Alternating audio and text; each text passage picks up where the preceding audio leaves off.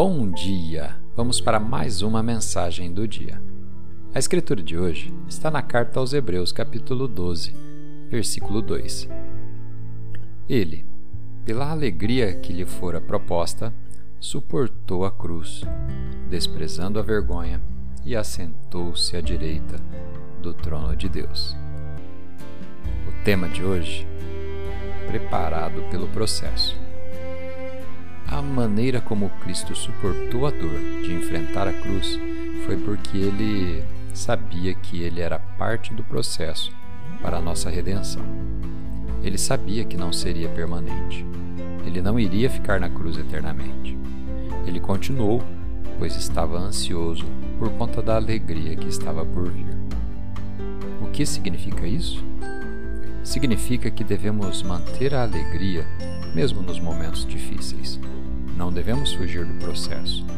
Quando nada fizer sentido, quando não entendermos, quando estiver demorando mais do que pensávamos, devemos nos lembrar de que é apenas temporário. O processo não está trabalhando contra você, mas para você. É isso que está preparando você para o que está por vir. Não olhe para trás e não caia na autopiedade ou na murmuração. Continue olhando para frente durante o processo. Continue fazendo a coisa certa. Não deixe que as decepções lhe tirem o foco. Não deixe que os atrasos te façam desistir. E não deixe que as dificuldades te impeçam de fazer a coisa certa. A alegria está chegando, o sonho está chegando, o contato certo está chegando, uma nova fase está chegando. Vamos fazer uma oração?